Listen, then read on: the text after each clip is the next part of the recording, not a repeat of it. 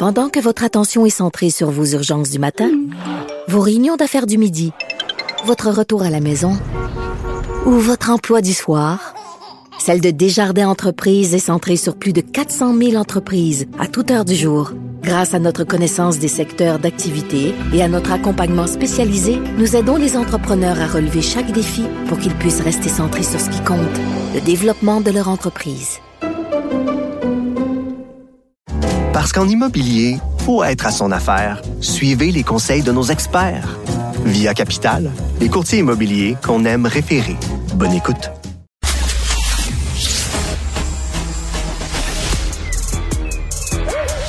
Mathieu Bocoté. Il représente un segment très important de l'opinion publique. Richard Martineau. Tu vis sur quelle planète? La rencontre. Je regarde ça et là, je me dis, mais c'est de la comédie. C'est hallucinant. La rencontre. Bocoté. Martineau. Écoute, hier, euh, Mathieu, euh, il y a eu un texte qui a été publié dans Le Devoir. C'est un rappeur qui disait arrêtez de dire aux jeunes qu'ils parlent mal, qu'ils massacrent la langue française. Au contraire, les jeunes font preuve d'un génie, le génie de la langue. Ils inventent de nouveaux mots comme vague, wesh, stiff. J'ai aucune idée qu'est-ce que ces mots-là veulent dire, là, mais il disait c'est cool, c'est le fun, c'est trippant, etc. Euh, qu'est-ce que tu en penses? Est-ce que tu trouves ça chill? Est-ce que tu trouves ça fantastique? Tu trouves que c'est une représentation du génie de la langue, ça? Alors moi, j'ai bloqué il y a à peu près 30 ans au mot cool. Et je crois que j'ai jamais utilisé le mot cool dans ma vie. J'ai jamais compris exactement ce que... En fait, je, je trouvais que c'était un mot qui écra... J'appelais ça un mot lexicocidaire. Hein? Hein? Parce que je disais que c'était un mot qui réussissait à tout gommer. C'est-à-dire les choses étaient plus charmantes, délicates, agréables, Oui. piquantes. Non, c'était cool. Puis les choses étaient plus excitantes. Elles ne nous emportaient plus. Elles n'étaient pas dévorantes. Elles n'étaient pas... Elles étaient hot. Bon, alors cool et hot. Comme si, comme si la vie c'était un espèce de fourneau. Euh, c'est pas très sérieux. Mais alors non, moi je, je, je trouve que c'est c'est une espèce de jeunisme débile qui consiste à dire que si ça vient des jeunes, c'est nécessairement bon. Euh, c'est normalement c'est le propre d'un esprit à la fois paresseux et propre au fanatisme. Un fanatisme, c'est-à-dire on, on décide de se coucher devant ce que l'époque nous dit être le progrès, sans même se poser la moindre question.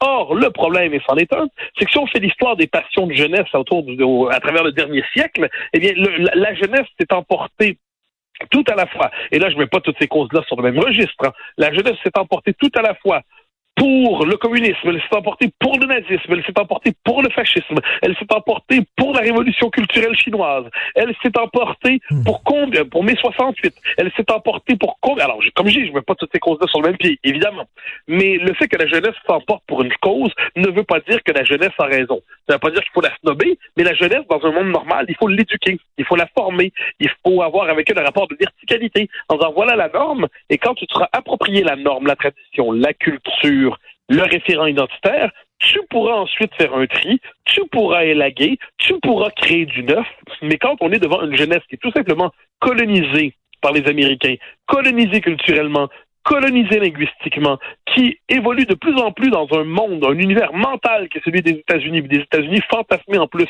et qui croit que l'anglais est la langue de l'émancipation et le français, c'est tout simplement une langue vaincue, mais, mais non, c'est pas un progrès. Puis il y a ce joyeux rappeur qui nous dit qu'on doit dire que les choses sont euh, wish ou wesh ou wash ou pas trop quoi. Ben, moi, je que simplement, elles sont wash lorsqu'ils parlent. Euh, T'es en France, souviens-toi, dans les années euh, 80, c'était la mode du verlan. Euh, euh, François Mitterrand euh, voulait, le semblait vouloir démissionner euh, et euh, Renaud, le chanteur, avait acheté une page dans un journal en disant euh, Tonton, laisse pas béton. Alors, laisser béton, Oui, ça veut oui. dire laisser tomber. Donc, c'était la mode, le verlan.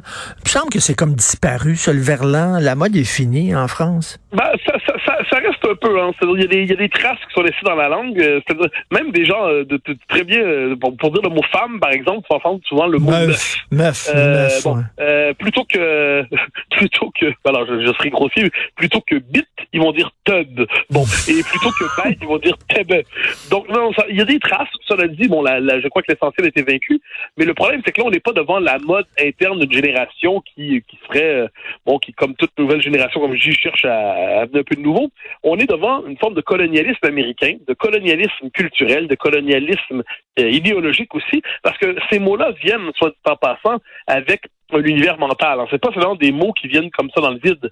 Ce sont des mots qui viennent avec un univers mental, des références culturelles, qui viennent avec tout un ensemble de références qui ne sont pas les nôtres.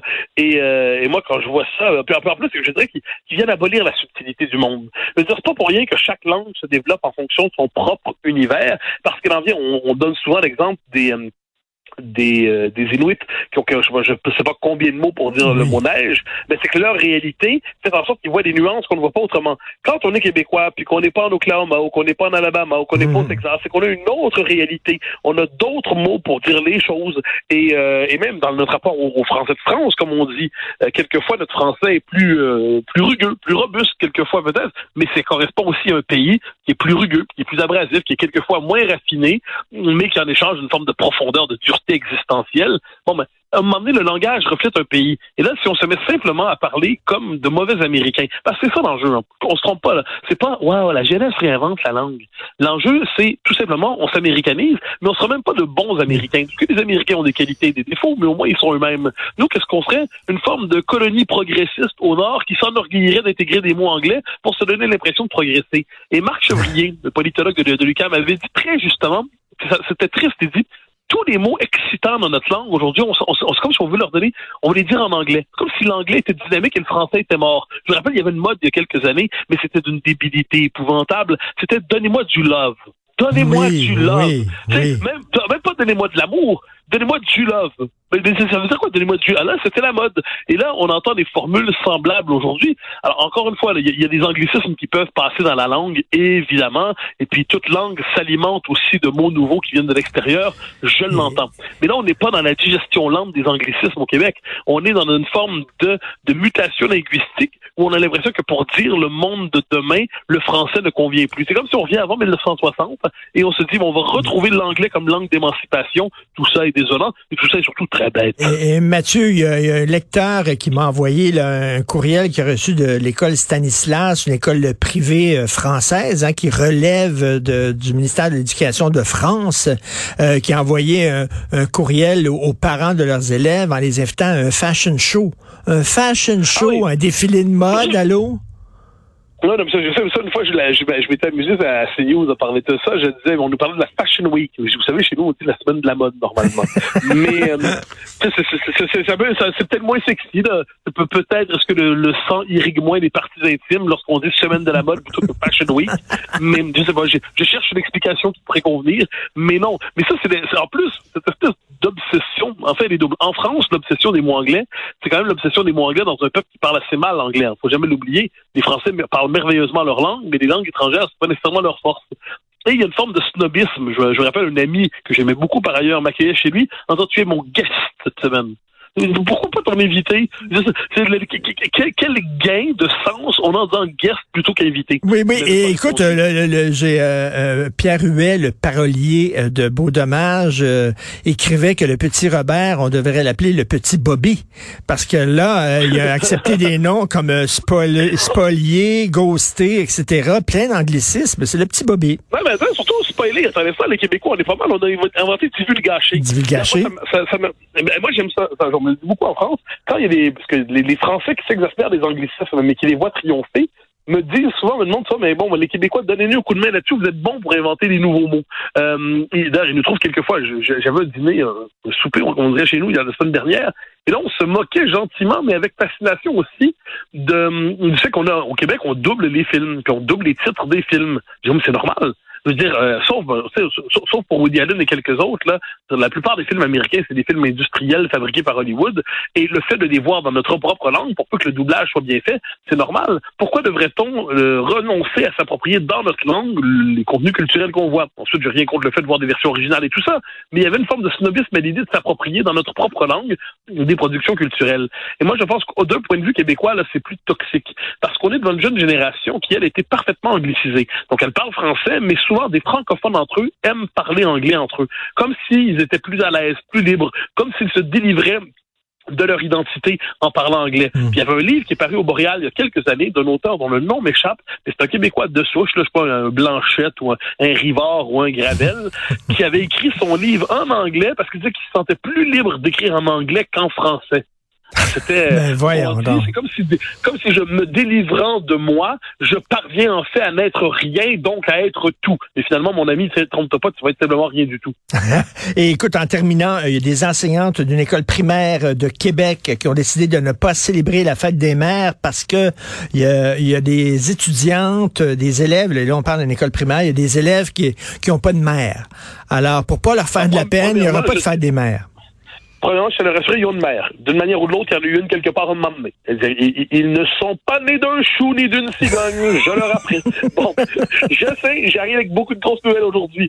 Ensuite, non, ça, mais c'est pas surprenant. Ça fait dix ans, ça fait plus de dix ans que la commission scolaire de Montréal, si je ne me trompe pas, a remplacé, euh, je sais pas si ça a changé depuis, mais père et mère par parent 1 et parent 2.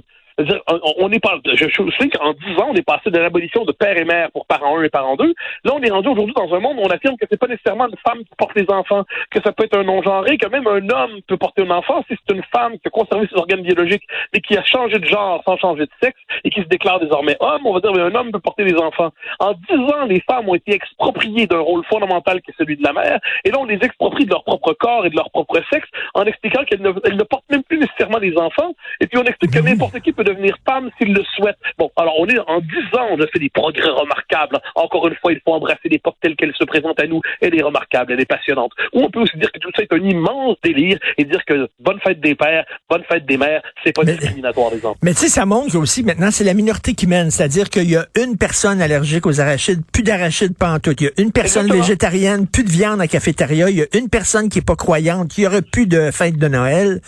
À un moment donné, la, la majorité, elle est où? Ça, Ah ben, elle disparaît. En fait, la majorité est coupable de sa simple, existence. On a, le relativisme dont on a beaucoup parlé n'était qu'une étape. hein. Le relativisme, ah ben, toutes les valeurs sont bonnes, toutes les identités sont bonnes. Mais c'était qu'un moment de transition parce qu'après avoir congédié l'histoire, la mémoire, la culture, l'histoire, la majorité, eh bien là, on en arrive à cette idée qu'il faut se substituer une norme nouvelle à la norme ancienne. Et c'est la survalorisation des identités minoritaires, quelles qu'elles soient, qui en arrive justement à cette idée qu'il faut bannir le père, la mère, l'homme, la femme, la nation, euh, l'héritoire. Tout ça pour ne pas déplaire à la minorité nouvelle. Puis le propre des minorités, c'est qu'il y en a toujours une nouvelle qui apparaît. Oui. Il y en a toujours une nouvelle qui va apparaître. Donc, euh, on est dans une espèce de dynamique un peu dingue, un peu, un peu infernale. Et encore une fois, il faudrait savoir dire non à tout cela, mais le courage n'est pas la vertu la plus distribuée aujourd'hui. Tout à fait. Merci beaucoup, Monsieur Mathieu Boccoté. À demain. Bonne journée. Au plaisir. Bye bye.